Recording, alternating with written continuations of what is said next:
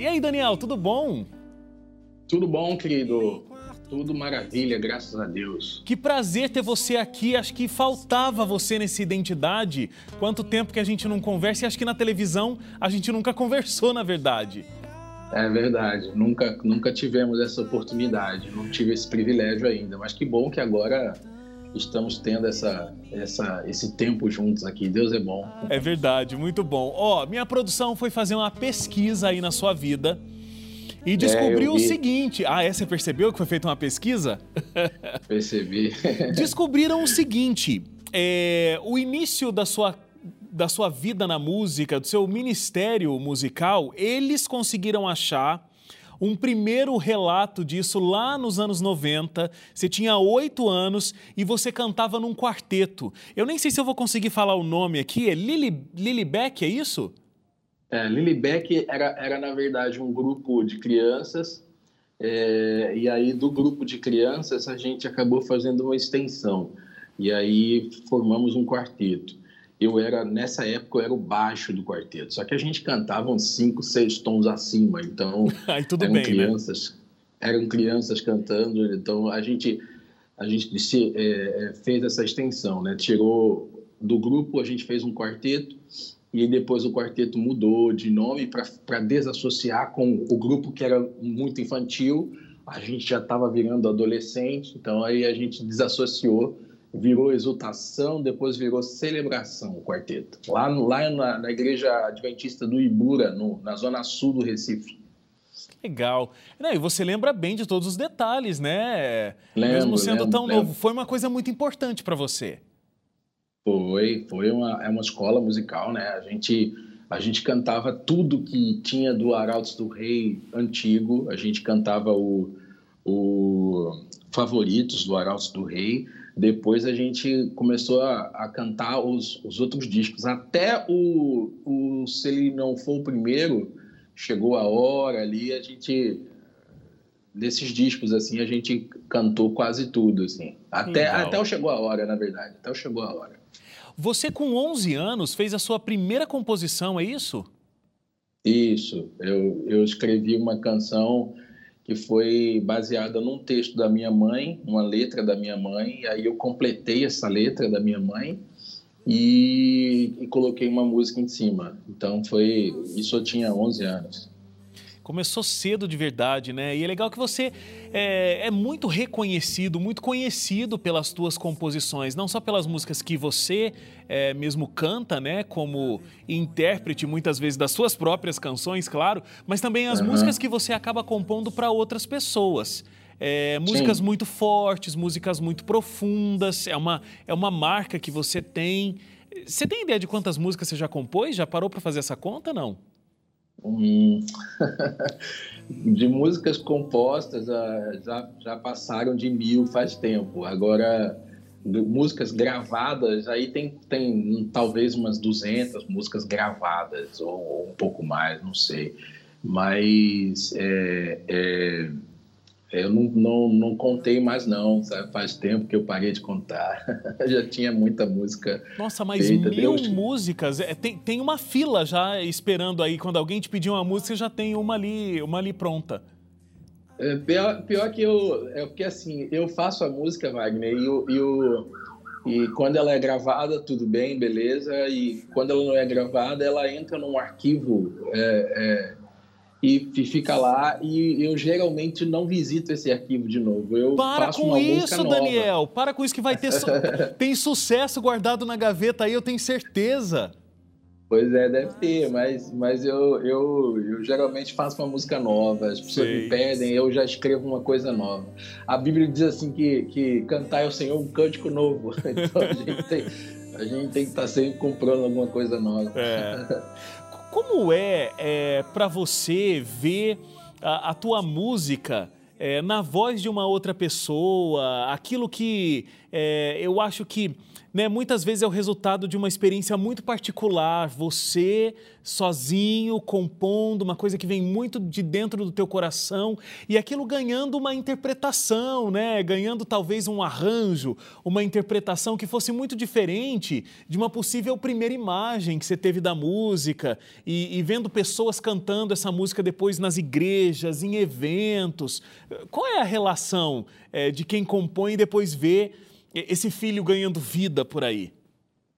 É, eu, eu, eu, tenho, eu tenho comigo um pensamento muito particular, né? Eu, eu, eu acho que esse é um fenômeno que, que é, é, ele, ele acontece de forma conjunta, né? Então, eu acho que para o cantor cantar é preciso que o compositor componha, ele tem que fazer a música. E o, o, compositor também só vai ser conhecido se o cantor cantar. Então é, um, é uma, é uma via de mão dupla aí que muitas vezes fica, fica despercebida pelas pessoas porque elas acham que a música passou a acontecer ou passou a ter vida quando o cantor gravou, mas na verdade a música nasceu quando o compositor escreveu. Agora, o cantor faz com que essa música tenha uma, uma uma abertura, uma relevância, uma, uma não relevância, mas uma, uma projeção, uma projeção maior do que se você só tivesse é, é, feito a música e deixasse deixado ali na gaveta. Então, claro. É, é, uma, é uma via de mão dupla. Agora, quando as pessoas cantam, quando isso não tem preço, quando as pessoas ouvem a música, é, é, ela nasceu aqui na minha mesa, nasceu no meu computador, nasceu no meu violão e, e, e, aí foi para a casa das pessoas, chegou lá na ponta final, através do intérprete, né? É, então, o cantor é o cara do meio, né? O cantor é o cara do meio.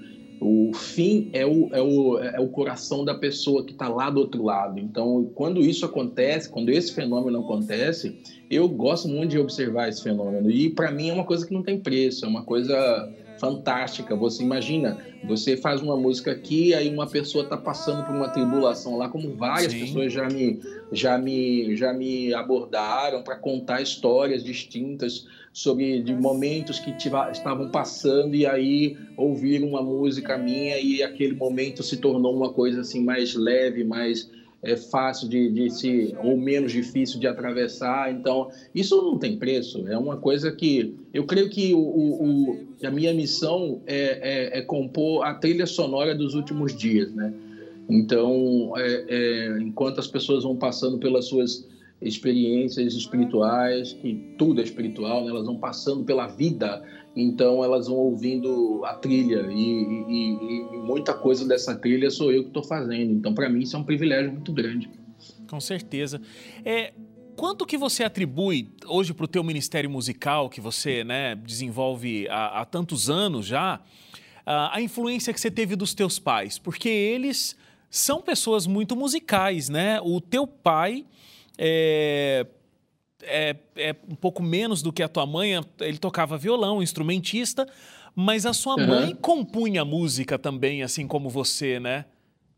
Minha mãe tem uma sensibilidade um pouco maior que a do meu pai para música, para poesia e essas coisas mais. Embora minha mãe tenha só, tanto minha mãe quanto meu pai tenham só a quarta série primária, mas eles são, eles, eles têm outra, outros tipos de inteligências, né? Inteligências múltiplas, inteligências diferentes.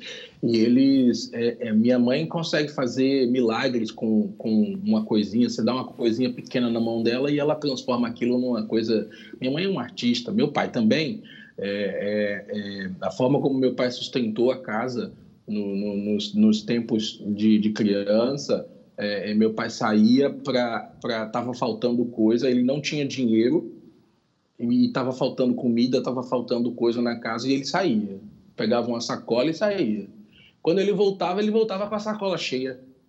E aí esse é um, é um fenômeno. Aí, e, e, e meu pai fazia isso de formalista. Ele não matava ninguém, nem roubava ninguém.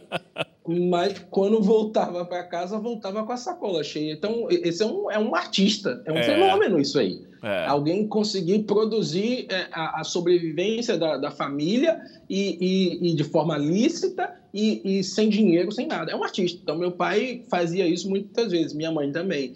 E meu pai no violão, ele tinha um violão amarelo na época e, e, e ele tocava aquele violão 4x4 ali, três, três, três acordes e você toca 10 mil músicas com aqueles mesmos três acordes. Esse era o meu pai. E o jeitinho dele de tocar, então... Aí a gente foi crescendo ouvindo aquilo ali e meu pai me ensinou os primeiros acordes, as primeiras notinhas no violão. Então eu aprendi aquilo ali e eu tinha sete anos quando comecei a tocar violão. Muito bom, muito bom mesmo. E aí, Daniel, em 2013 você deu um susto em todo mundo que te conhece, né? É, você deu um uhum. susto gigante porque você teve um problema de saúde, um problema de saúde que foi sério. Os médicos realmente chegaram a pensar de que você não conseguiria sobreviver. E aí você viveu um momento uh, de muitas incertezas. Como é que foi passar por esse momento? Foi bem difícil, foi bem difícil. Eu até hoje eu, eu não eu não não costumo falar muito porque foi um negócio muito traumatizante, tanto para mim pessoalmente quanto para a família, né? É, foi uma coisa assim muito complicada. É, e de fato eu, eu é, quase fui a óbito, né? Só que eu não percebia isso não, viu, Wagner? Na eu, época você não tinha eu... essa consciência? Não, porque eu achava que eu que eu estava que eu tava ali perto de, de, de, me curar, de sair, mas só que eu não eu não sentia assim, vou morrer. Eu estava achando que eu, é como se fosse uma gripe mal curada e eu não, não conseguia sair. Mas fora da minha imaginação, o quadro era muito sério. e a sua família? Pessoas... Sua família tinha minha uma consciência mais profunda, não? Tinha, minha esposa o tempo inteiro ali, né? E as pessoas dizendo: tira ele daí, tira ele daí, tira do hospital adventista, coloca em outro lugar.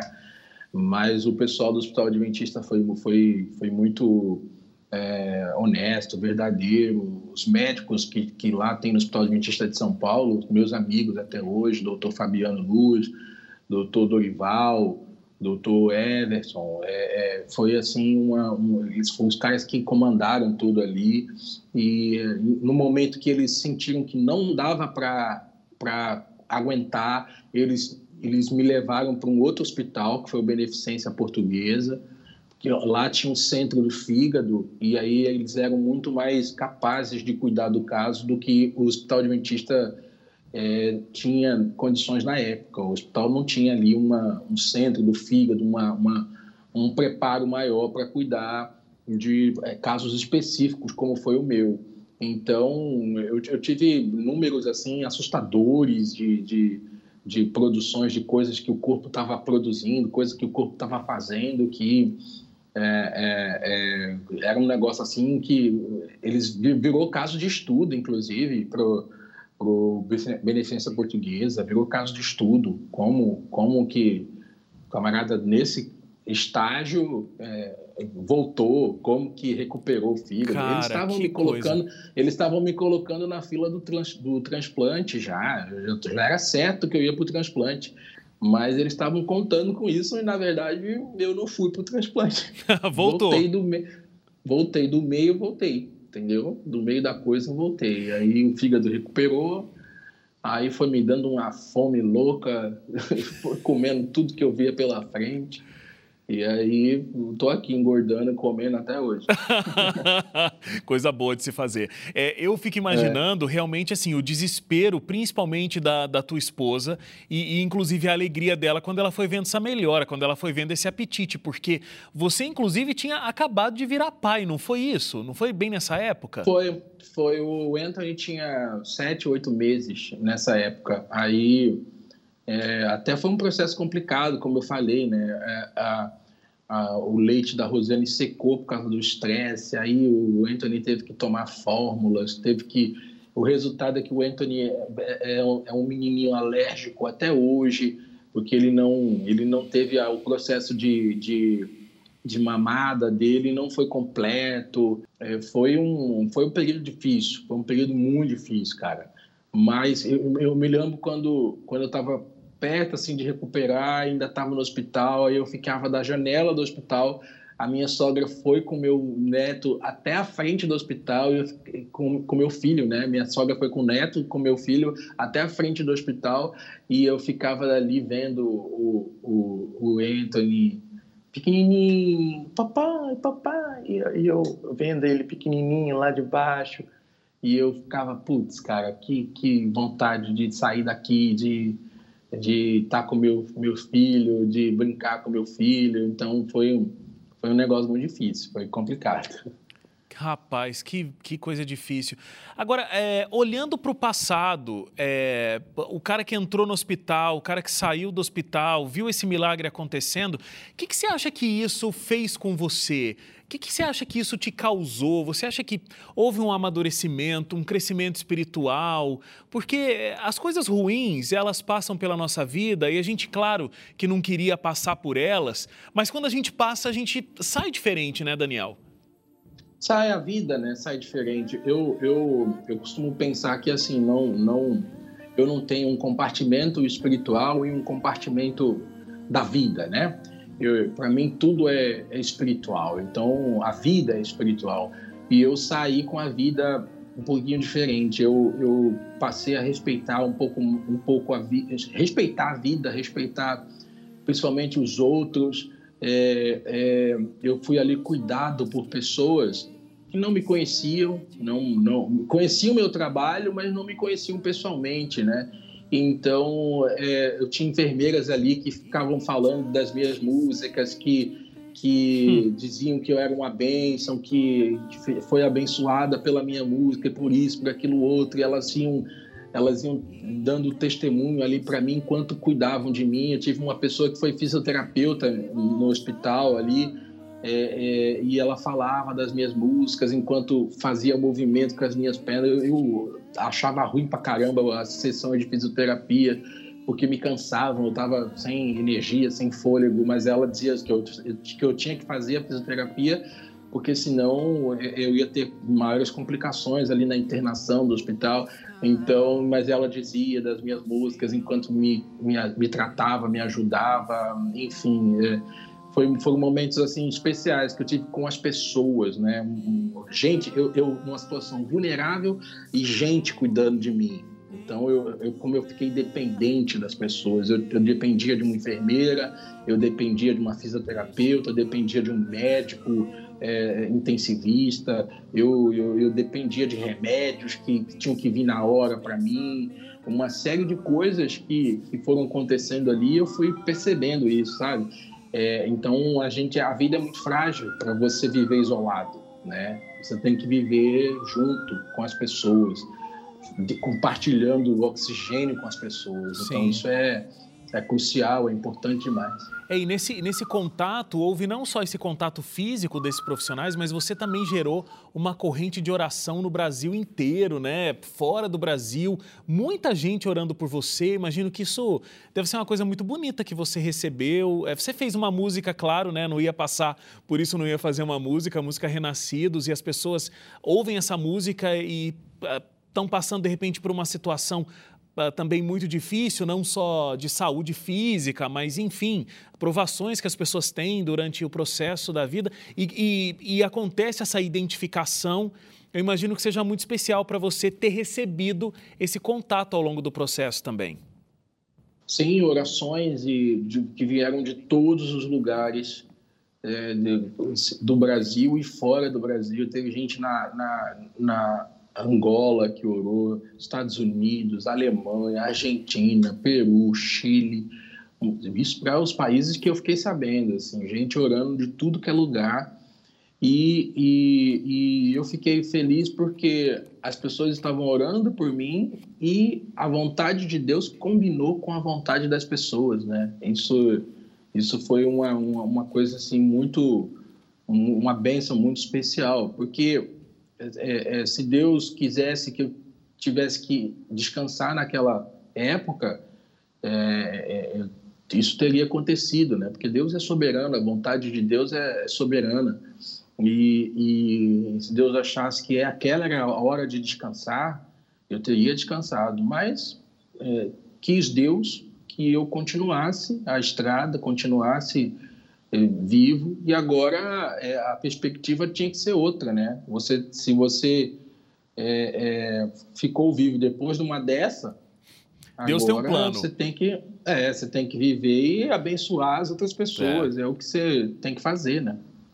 Mas é o que você tem feito, Daniel. Olha, eu agradeço muito pelo seu tempo, por ter conversado com a gente. É um grande prazer mesmo. Você sabe que eu sou muito fã do que, do que você faz, do seu trabalho. acho que você tem realmente é, uma uma iluminação divina quando você escreve e é muito profundo. As tuas músicas falam muito ao coração da gente. Eu espero que Deus continue abençoando muito esse ministério, que mais coisas incríveis possam vir. E não esquece de dar uma olhada na gaveta ali, tem muita coisa boa que está guardada, eu tenho certeza, viu? Depois você me conta se não vai ser uma coisa boa dali dessa gaveta, viu?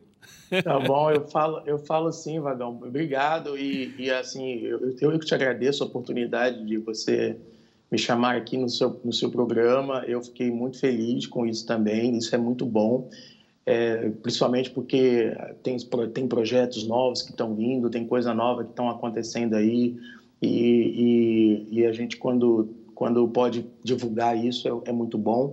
E eu te agradeço, você sempre aí na sua, na sua influência, você, a Nani, a, a família, eu adoro a tua família, você sabe disso, e agora você tá, tá, a família aumentou, né? Pois tem, é. Tem criança, tem criança na casa, isso é muito bom. Louvado seja Deus. Então, eu fico feliz. Eu, fico, eu falei, eu encontrei vocês outro dia Foi. no casamento e, e pude expressar isso, ficar feliz. E eu, eu acho muito bonito quando isso acontece. Então, é, parabéns, Deus abençoe você. Amém. Obrigado. E, e assim, eu, eu te agradeço como um, como um servo, né? como um remador. Eu sou um remador, como diz Paulo em Coríntios 4, 1 Coríntios 4. A gente é, a gente está remando, a gente não é capitão do barco, a gente está remando lá embaixo para fazer o barco chegar no, no, porto, né? Jesus é o capitão, é o capitão do barco. Então Amém. a gente serve ao capitão. Então nós estamos aqui para isso. Muito Amém. obrigado pela oportunidade. Que Deus abençoe vocês aí também e todo o público que assiste o teu programa. Amém.